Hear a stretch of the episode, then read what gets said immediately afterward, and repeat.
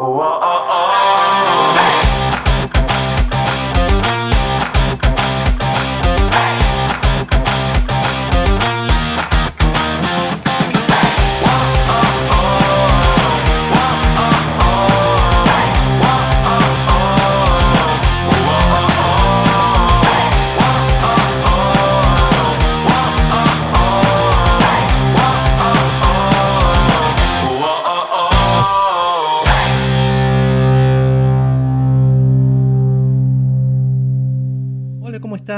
Bienvenido a este nuevo podcast. Espero que andes muy, pero muy bien.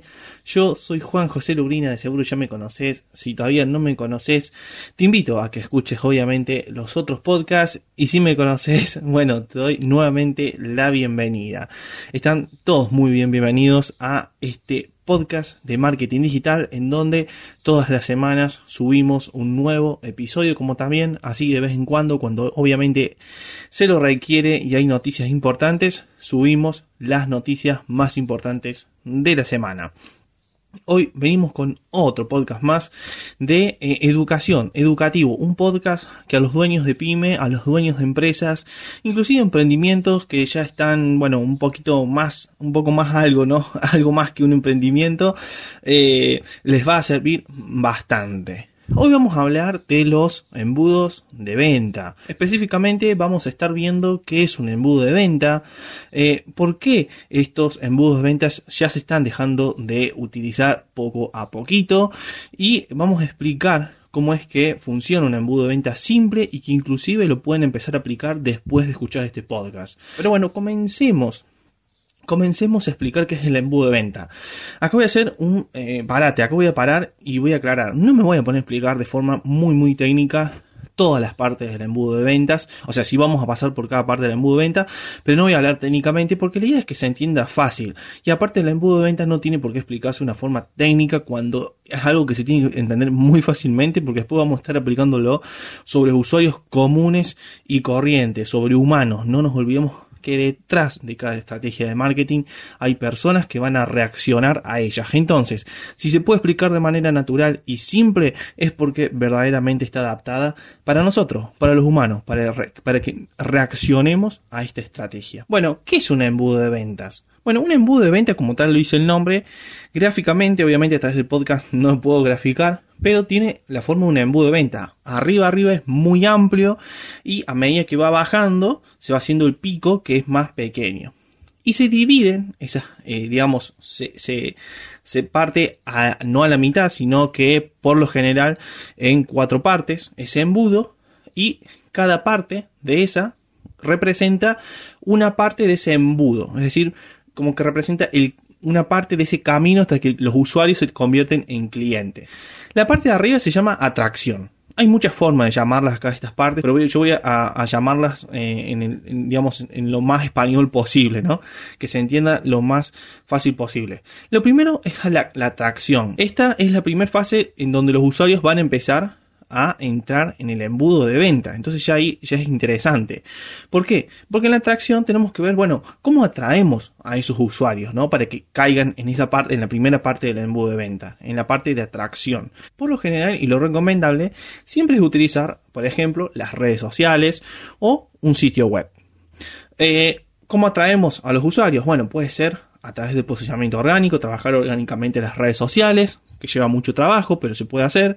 Y si no, la más fácil y la más recomendada, que por lo general es recomendable eh, complementarlo con el posicionamiento orgánico en redes, al igual que en sitios web, es a través de anuncios, campañas. Obviamente siempre la idea es atraer al potencial cliente, no a cualquier cliente que no tenga nada que ver con nuestro target o que sabemos que no le podría llegar a interesar. Entonces, la primera etapa es atraer al cliente. Esa es la parte de atracción del embudo. La segunda etapa ya pasa a ser eh, esa, esa parte donde ya queremos que el usuario empiece a interactuar con nosotros. Y se llama justamente interacción es una de las partes más importantes, porque si no logramos que el usuario interactúe, bueno, algo está pasando. Es porque o no le interesa lo que estamos publicando, entonces no estamos, digamos, eh, no hicimos bien un análisis de nuestro cliente potencial y no le estamos dando el contenido que ellos quieren recibir o que le podría llegar a interesar, o estamos atrayendo personas muy pero muy fuera de línea de lo que en realidad eh, esa persona estaría interesada. Ahora, si los usuarios interactúan, bueno, entonces quiere decir que los usuarios que entraron a través de la atracción, la parte de atracción y ya están en esta fase y están interactuando, es porque el contenido les interesa y son gente interesada o posiblemente interesada en tu producto. En esta parte hay que hacer que interactúen, como bien dice la palabra a través de las redes sociales, pueden comentar, pueden reaccionar, inclusive te pueden mandar ya los primeros mensajes. Eso también es una interacción. Pueden entrar, verlo, pero haberlo leído completo, eso también se cuenta como una interacción porque pasó mucho tiempo dentro de ese artículo. Entonces quiere decir que les interesó. Entonces la parte de interacción es muy, es muy importante en realidad es más importante que la atracción, porque atraer es muy fácil, pero la interacción es lo más difícil. ¿Por qué? Porque si logramos que ese cliente potencial interactúe con nosotros, ya va a haber otro tipo de confianza. Es como las relaciones humanas en la vida real. Hay que pensar, y como bien decía al principio, estamos, estamos atrayendo personas, no estamos atrayendo robots. Entonces, por ejemplo, cuando ustedes conocen a una persona que todavía no conocen, lo primero que van a ir a hacer es hablar con ella van a ir a interactuar con esa persona. ¿Para qué? Para que tenga confianza con vos. ¿Para qué? Para que dé primero ese paso de confianza y luego ya entablar una conversación hasta llegar, por ejemplo, a una amistad. En este caso, la interacción viene a hacer eso, ese primer paso para que el cliente confíe en ustedes. El tercer paso es la conversión. Tal cual, así se llama, es la conversión.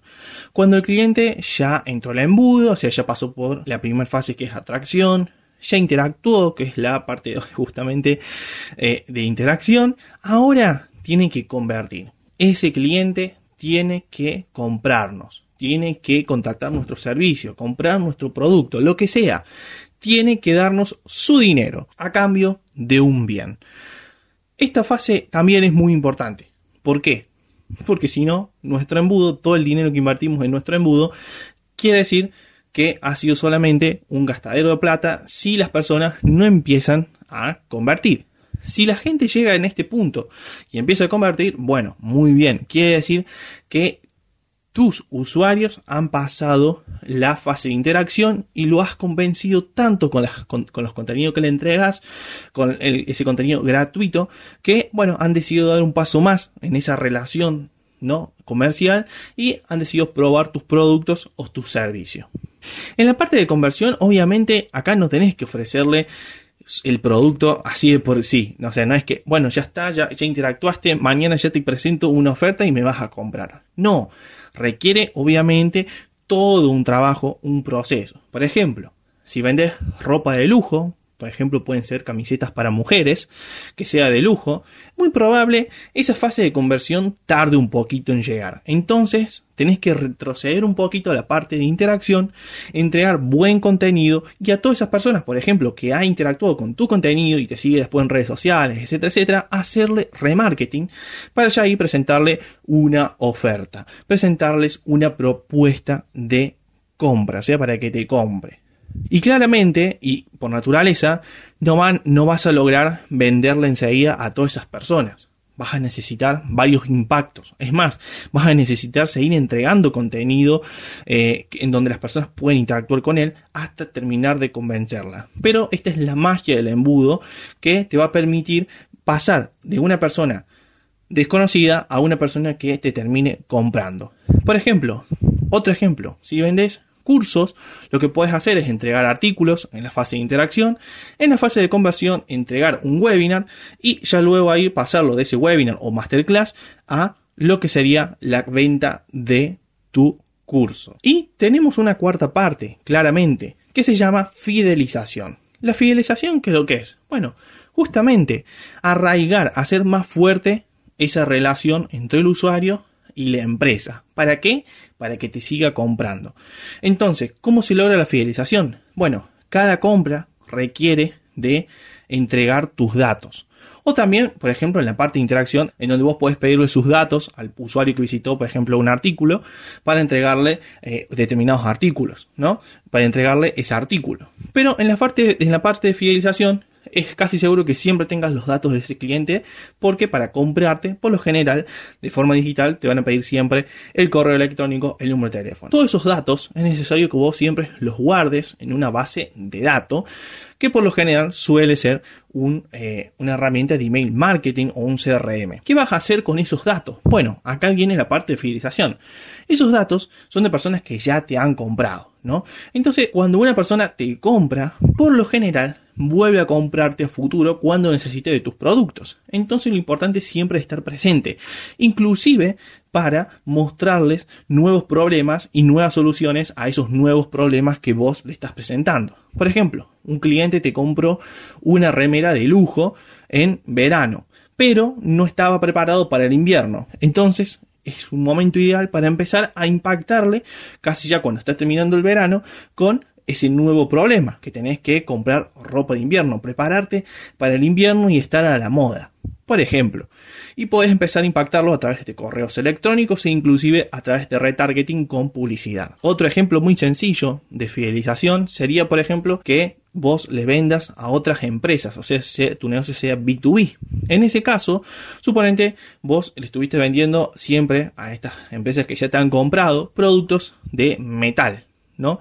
Pero ahora tenés productos de fibra de carbono que son igual de resistentes o más, pero más liviano, y sabes que a tus potenciales clientes les podría llegar a servir. Bueno, es un muy buen momento para agarrar toda esa base de clientes y presentarles los problemas que pueden tener al utilizar productos de metal, a diferencia de los productos que son de fibra de carbono y qué beneficios tienen estos productos frente a los otros que ya le estás vendiendo. Como ves, la fidelización va siempre muy cerca de esos caminos, de ofrecer otro complemento o de ofrecer otra alternativa a los productos que ya te han comprado. Y recordad, siempre es más fácil venderle a alguien que ya te compró que a un total desconocido. Ahora bien, vamos ya al final de este podcast muy muy interesante que como ves es bastante simple, es bastante cortito, pero que tiene mucha información valiosa. Bueno, ahora vamos a ir al final en donde vamos a explicar un ejemplo de embudo de venta muy simple que seguro le puede, puede llegar a servir a varias, a varias eh, empresas y marcas. Obviamente todos los embudos de venta, y acá quiero hacer una aclaración, se deben de adaptar a cada público, a cada público y a cada target. Entonces es muy importante que si vas a aplicar este embudo de venta, quiero que entiendas que no es magia y que no por eso te tiene que funcionar a vos al 100%. Puede haber fallos ya que cada marca es un mundo diferente y por lo tanto sus clientes también son muy diferentes. A lo mejor a tus clientes les hace falta impactarlos varias veces, respondiéndole a varias objeciones, etcétera, etcétera, para que terminarlos por convencer. Entonces, hay que entender que este simple embudo de venta, y, creo que también recalco la palabra simple, es bastante simple y es, un, es más que todo un ejemplo para que te puedas eh, crear en tu cabeza lo que vendría a ser un embudo de venta real, digamos, en el día a día. Entonces, bien, comencemos. Un embudo de venta muy simple, que es el que les quiero pasar a explicar ahora, comenzaría básicamente por atraer a las personas a las redes sociales. Podemos atraer a las personas a través de las redes sociales, por lo general, de forma más rápida a través de anuncios. Es lo recomendable.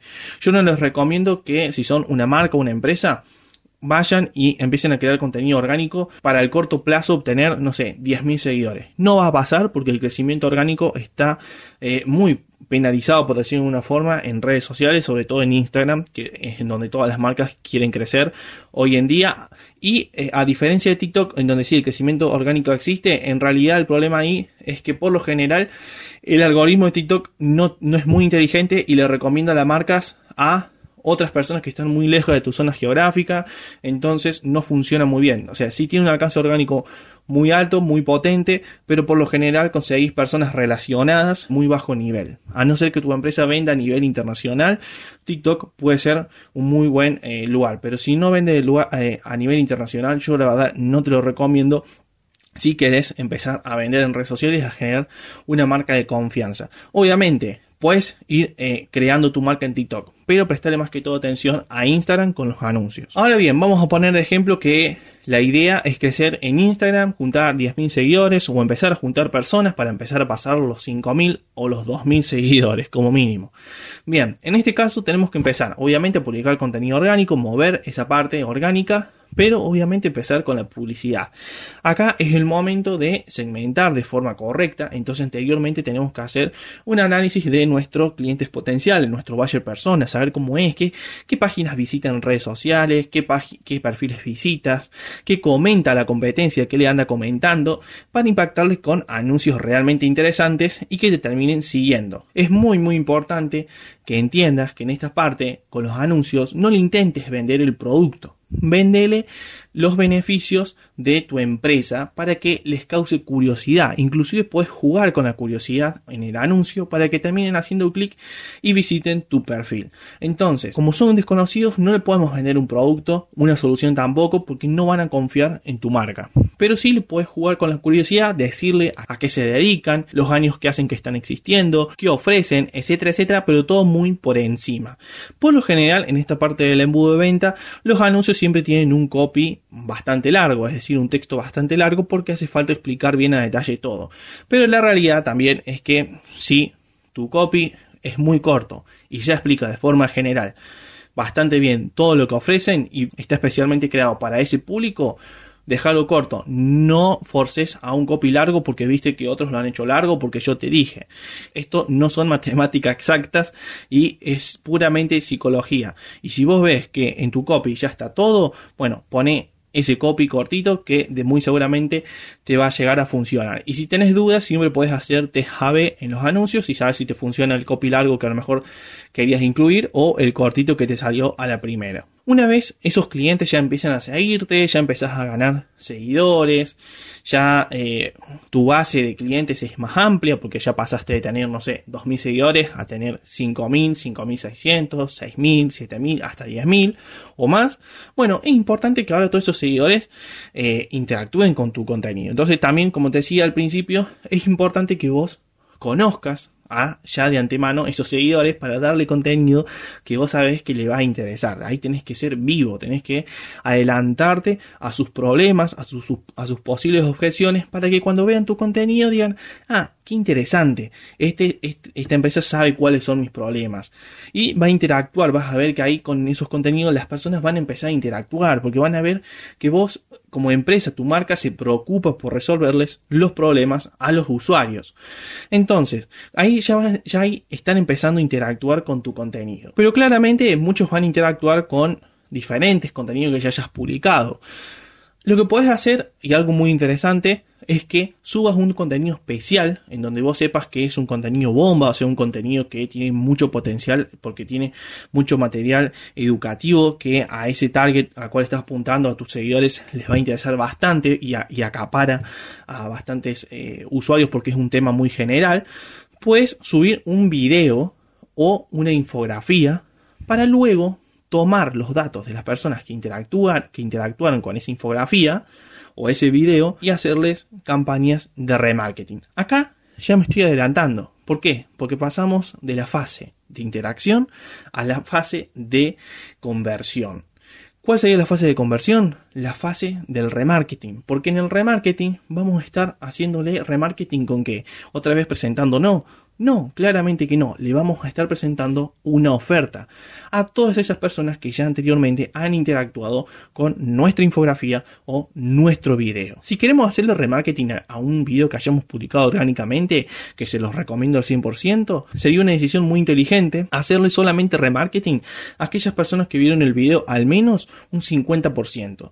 ¿Para qué? Para descartar a todas esas personas que abandonaron antes el video y que evidentemente no les interesó. Ahora bien, ya en la parte de remarketing es la parte de conversión, es la parte en donde vamos a esperar que esas personas entren al sitio web, por ejemplo, y realicen una compra. Supongamos que va a haber, eh, en esta fase va a haber dos tipos de sucesos. Los usuarios que se convirtieron finalmente en clientes y los usuarios que siguen siendo usuarios pero ya están un poco más arriba de la conversión. Es decir, ya están muy próximos a convertir. Esos usuarios van a estar estancados en esa parte del embudo, por lo que es muy importante sacarlos, impulsarlo con otros contenidos de remarketing a todos esos usuarios que, por ejemplo, llenaron el carrito de compra, pero que no terminaron, obviamente, de comprar. Entonces, lo que podemos hacer ahí es seguir haciéndole remarketing con más contenido, por ejemplo, impactándolos con contenido de objeciones. Por ejemplo, no sé, que ustedes ofrecen garantías,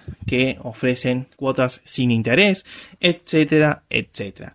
Y a las personas que ya convirtieron, bueno, excelente, ya son clientes pero ahora es importante agarrar los datos de esas personas que te compraron y guardarlas en una base de datos e inclusive subirlas a la plataforma de anuncio para, para hacerles remarketing inteligente a través, por ejemplo, de la plataforma del Business Manager de Facebook. A esas personas, ¿qué les puedes ofrecer? Bueno, es muy importante que cuando guardes esos datos los separes. Por ejemplo, 10 personas que te han comprado un producto que se complementa muy bien con las ruedas de los automóviles. Bueno, ahora le podés vender las ruedas de automóviles.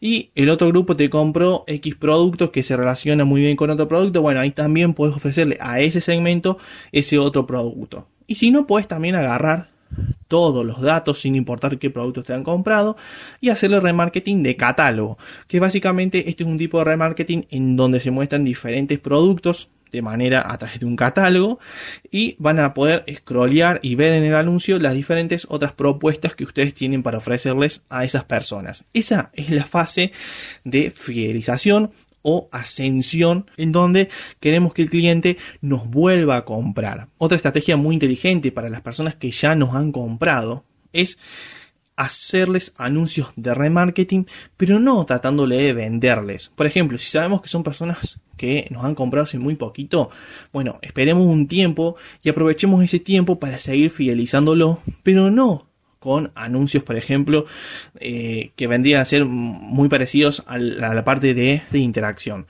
sino que, por ejemplo, podemos hacer anuncios pensados en, reafirmar beneficios. Por ejemplo, en tu anuncio puedes poner, somos la empresa número uno en, por ejemplo, metalúrgica, en el área metalúrgica. O puedes poner, hemos sido nombrados en tales revistas o en, o en tales medios de comunicación o tenemos la mejor calificación del mercado. Otro ejemplo más, tenemos todas, todas las medidas de seguridad que el mercado, eh, que el mercado exige. De esta forma es una forma muy inteligente de seguir impactando a las personas que te han comprado para seguir haciéndole buena imagen y para que en el futuro no se olviden de tu marca y para también lograr algo muy importante, que es el boca en boca. Entonces, también es muy importante realizar este tipo de anuncio a las personas que ya nos han comprado para que no se olviden y para generar ese boca en boca con otros potenciales clientes. Suponete que no tenés mucha suerte y el boca en boca no te funciona o ves que nunca eh, se dio. Bueno, hay una forma muy buena a través de la plataforma del Business Manager de Facebook que nos permite crear algo parecido al boca en boca que es públicos similares. ¿Y por qué digo que es parecido? Porque si un cliente le recomienda a otra persona tu misma empresa, evidentemente hay una relación ahí eh, de intereses. Bueno, justamente Facebook te deja crear algo parecido, en donde les podemos decir, mira Facebook, yo tengo esta base de datos de clientes que me ha comprado, te la entrego y conseguime personas que tengan los mismos intereses que esta base de datos. Facebook lo que va a hacer va obviamente a conectar neuronas, por decirlo de alguna forma, va a conectar cables y va a conseguir personas que tengan los mismos intereses que esos datos que vos le entregaste a Facebook. Es decir, los correos electrónicos, puede ser el valor del cliente, porque también se puede añadir, el sexo, puede ser el número de teléfono, etcétera, etcétera. Mientras más datos de los cuales te pide Facebook tengas, mucho mejor. Y Facebook va a agarrar y va a buscar personas similares, te va a crear ese público y vos después con ese público vas a poder crear anuncios eh, obviamente ya no de remarketing, pero a un público que ya está más dispuesto a comprarte porque es similar. En este caso yo te recomiendo que a ese público similar no les muestres anuncios de compra, porque por más que sea similar, todavía muy probablemente no te conocen. Entonces es, importante que retrocedas con ese público y los impactes con contenido para que te conozcan. Así que bien, este sería el podcast de esta semana. Espero que te haya gustado. Realmente si te gustó, puedes compartirlos con tus contactos. Justamente el boca en boca, ahí está. Y obviamente nos puedes seguir en redes sociales, en Instagram, en Facebook, en LinkedIn, en donde estamos publicando infografías todas las semanas. Y también, obviamente, en nuestro sitio web, en donde también estamos publicando artículos muy interesantes semana a semana. Así que ya sabes, este fue el podcast de la agencia de marketing digital JJ Lebro. Yo soy Juan José Leurina y nos vemos en el próximo podcast. Adiós.